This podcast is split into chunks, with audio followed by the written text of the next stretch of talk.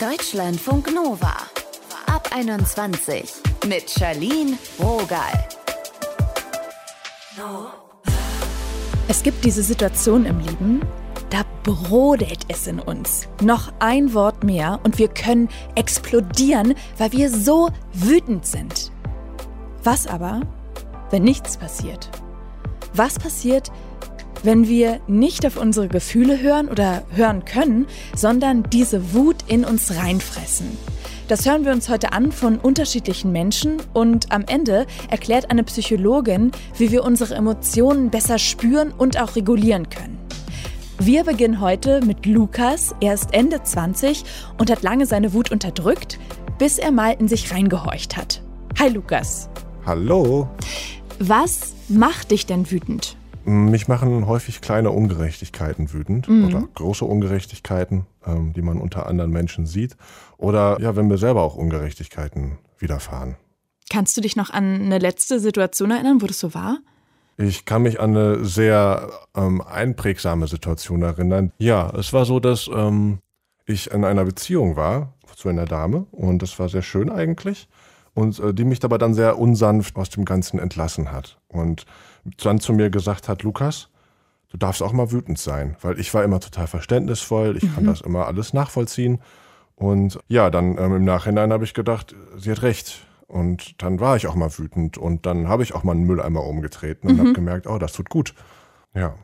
Wie fühlt sich da Wut für dich an, seitdem du das entwickeln kannst oder ich sag mal diesen Zugang zu diesem Gefühl hast? Also auf körperlicher Ebene würde ich sagen, das ist so ein, so ein Prickeln und auch heiß irgendwie. Also mhm. wie man das so beschreiben kann. Oft in der Magengegend oder so und ich merke so, da will sich was die Bahn brechen. Was war mal eine Situation, wo du deine Wut unterdrückt hast, dieses Kribbeln? Also es gibt zum Beispiel Situationen und vor allen Dingen, wenn man in einem mehr oder weniger professionellen Kontext ist oder wenn ich in so einem Kontext bin, ich arbeite zum Beispiel in der Pflege und da bin ich mit einem Klienten ähm, zusammen, der mich immer wieder mal kitzelt und mich immer wieder mal ein bisschen sauer macht. Mhm. Ähm, da merke ich aber, das muss ich zurückhalten, das kann ich auch zurückhalten, weil das mit mir selbst persönlich nichts zu tun hat und ich auch an der Situation selber so nichts ändern kann. Hast du im privaten Kontext mal eine Beispielsituation für uns? Ja, es gab eine Situation, da wollte ich an Ostern meine Mutter besuchen mhm. und sie war sehr, also sie ist sowieso ein Mensch, der sehr mit sich selber beschäftigt ist und die dann nicht so viel achtet auf andere oder auf andere Nöte. Und da habe ich gemerkt, boah, die nimmt mich gar nicht wahr. Die, die will gar nicht wissen, worum es mir gerade geht oder was bei mir gerade los ist. Und dann hat sie die ganze Zeit erzählt und erzählt und erzählt und es hat sich so angestaut, dass ich irgendwann explodiert bin und gesagt habe, ich möchte jetzt auch mal gesehen werden und ich finde das total ätzend. Und ähm, da habe ich mich auch richtig mit ihr gestritten, was sonst nie passiert ist. Das war sehr, sehr prägnant für mich, weil ich da so ein bisschen rausgefunden habe, ah, so fühlt sich das an, wenn man ja Wut richtig fühlt und mhm. dass es auch sehr befreiend sein kann, ähm, das zu fühlen und auch sehr, sehr hilfreich ist, um so eine Grenze aufzuzeigen, um zu sagen, bis hierhin und nicht weiter, das machst du nicht mit mir. Und als du noch deine Wut unterdrückt hast, war die dann quasi für immer unterdrückt und es hat sich dann so wegreguliert oder hast du den Eindruck, es hat sich dann doch angestaut? Also normalerweise, bevor ich meine, sag ich mal, meine Wut entdeckt habe, mhm. war es so, dass ich sie immer sehr aufgestaut habe und dass ich sie eigentlich nicht wahrgenommen habe. Ich habe von mir selber immer gesagt, ich bin niemand, der wütend ist auf andere Menschen. Ich bin nicht nachtragend oder sowas. Da habe ich aber herausgefunden, dass das eigentlich ein Nichtfühlen war und dass ich das eigentlich unterdrückt habe. Was ist denn inzwischen dein Weg, mit Wut umzugehen? Ich lasse die kommen und die kommt zu mir. Ich ähm, bemerke sie und das ist halt, glaube ich, für mich der Königsweg, was Emotionen generell angeht. Emotionen wollen gefühlt werden und wollen betrachtet werden. Und wenn man dem Aufmerksamkeit schenkt, dann ist schon die Hälfte der Miete im Sack sozusagen. Mhm. Und Nummer zwei ist dann für mich auch ein Ausdruck dafür zu finden. Das heißt, wenn mir jemand auf den Fuß getreten hat, dass ich das der Person auch irgendwie vermittel und sage, boah, das hat mich wütend gemacht, können wir das anders machen. Und natürlich kann es auch mal so laufen, dass man sich auch mal aufregt, mhm. aber das ist dann auch okay. Danke, Lukas, für deine Perspektive. Ja, total gerne. Deutschlandfunk Nova. Wenn wir wütend sind, enttäuscht, frustriert, dann drücken wir diese Gefühle auch gerne mal weg, weil es einfacher ist in dem Moment, weil es vielleicht nicht passt oder weil der Konflikt, um den es geht, sonst noch größer wird.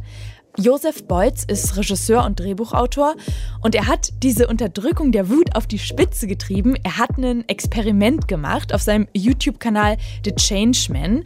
Eine Woche lang hat er jegliche Wut unterdrückt. Wie das war, darüber haben wir gesprochen. Hi Josef. Hi. Du wolltest ja eine Woche lang ganz, ganz bewusst auf Wut verzichten. Warum? Die Idee ist mhm. hauptsächlich entstanden, weil ich halt vorher so oft Wut in mich reingefressen habe und daraus oft dann neue Konflikte entstanden sind, weil ich Dinge nicht angesprochen habe und die Probleme gehen ja nicht weg, wenn man sie nicht anspricht. Sie werden ja im Zweifel größer und dann wird auch die Wut größer, wenn man es immer nur bei sich behält. Und genau das hast du ja dann in der Woche gemacht, in der du auf Wut verzichtet hast quasi. Ich stelle mir das schon anstrengend vor. Wie hast du dich in der Woche gefühlt?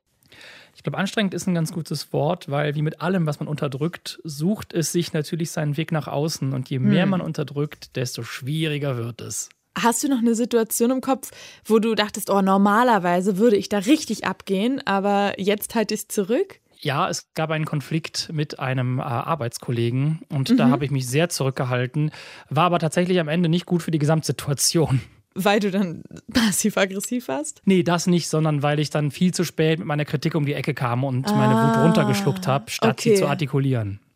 Und hast du dann die ganze Woche durchgehalten und vielleicht auch überlegt zu verlängern oder wie ist es, oder wie ist es letztendlich gelaufen? Ja.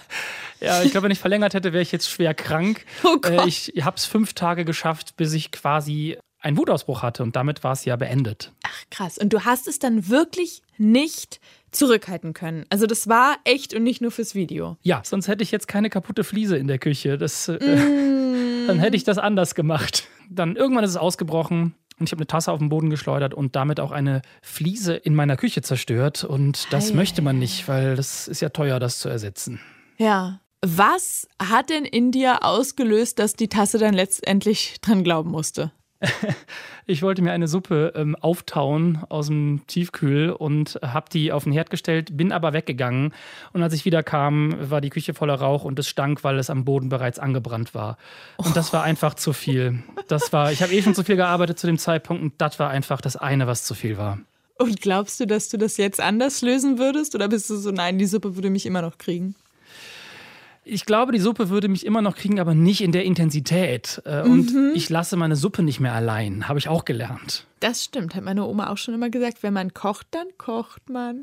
Hattest du denn irgend, also hattest du auch irgendwann den Moment, wo du so ein Zen-Stadium erreicht hast? Oder war es wirklich für dich immer nur, man bläst immer weiter diesen Ballon auf und irgendwann boom? Also ich glaube, an den ersten zwei Tagen hatte ich noch das Gefühl, ich kann so einen Zen-Status aufrechterhalten.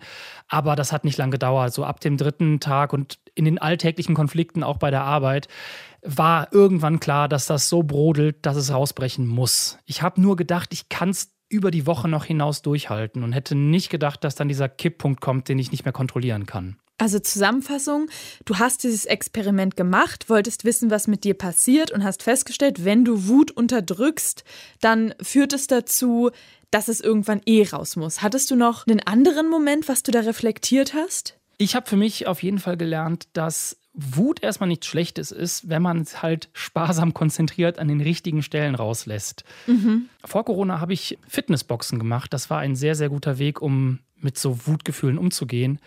Das ist äh, ja aktuell immer noch nicht so wirklich wieder drin. Deswegen habe ich jetzt so meine eigenen kleinen Inseln geschaffen, wo ich dann auch mal kontrolliert mich auskotzen kann bei Freunden oder vor allem Wut auch äh, artikuliere im Umgang mit Arbeitskollegen, Arbeitskolleginnen, damit die Sachen nicht unter den Tisch fallen und dann irgendwo sich in mir oder woanders entladen, sondern da ankommen, wo sie hingehören. Dann hat es sich ja richtig gelohnt. Äh, definitiv. Danke, Josef, fürs Gespräch. Sehr gerne.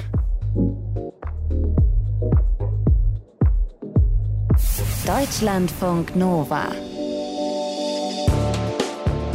Wut zu spüren und die Wut dann zu unterdrücken, das ist eine Sache. Es gibt aber auch Menschen unter uns, die sagen, ich kann nicht wütend sein. Und wenn sie dann genauer hinschauen, dann bemerken sie, sie können die Wut einfach nicht zulassen. Dabei ist Wut ein super wichtiges Gefühl. Darüber habe ich mit Anna-Marie Reit gesprochen. Sie ist psychologische Psychotherapeutin. Hallo Anna-Marie. Ja, hallo Charlene. Wozu brauchen wir denn Wut? Das ist ja eine Emotion wie jede andere, aber wozu ist sie sozusagen gut?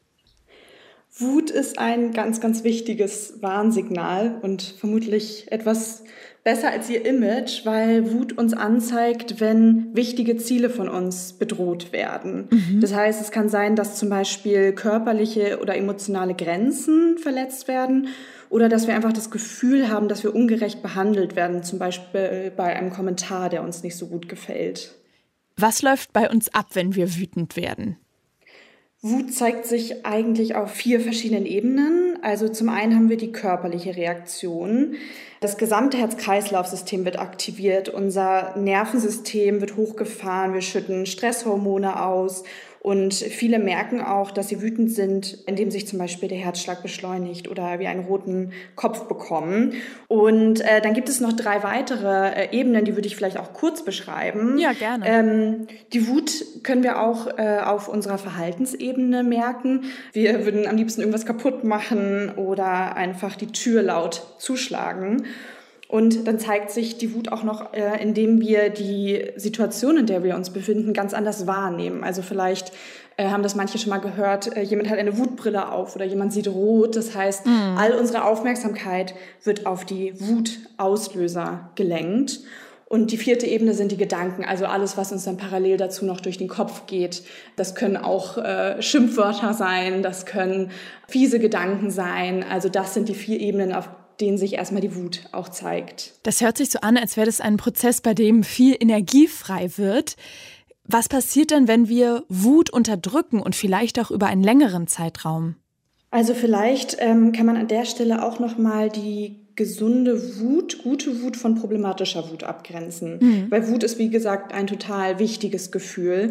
Wenn wir jetzt aber Wut über einen langen Zeitraum unterdrücken, staut sich die Wut natürlich auch an. Und das kann dazu führen, dass wir in bestimmten Situationen, da muss nur ein kleiner Auslöser kommen, kann es zu einem unkontrollierten Wutanfall kommen. Wut kann natürlich auch schwierig werden, wenn sie sofort und impulsiv umgesetzt wird. Das kann dann auch manchmal zu zwischenmenschlichen Schwierigkeiten führen. Es gibt ja auch Menschen, die sagen, hm, also so richtig wütend werde ich eigentlich nie. Ich sag mal so frech, was ist da los? Ja, das habe ich auch schon häufiger gehört tatsächlich in der Praxis. Mhm. Ich würde dann erstmal versuchen herauszufinden, kann die Person wirklich keine Wut verspüren oder hat sie Schwierigkeiten, die Wut auszudrücken?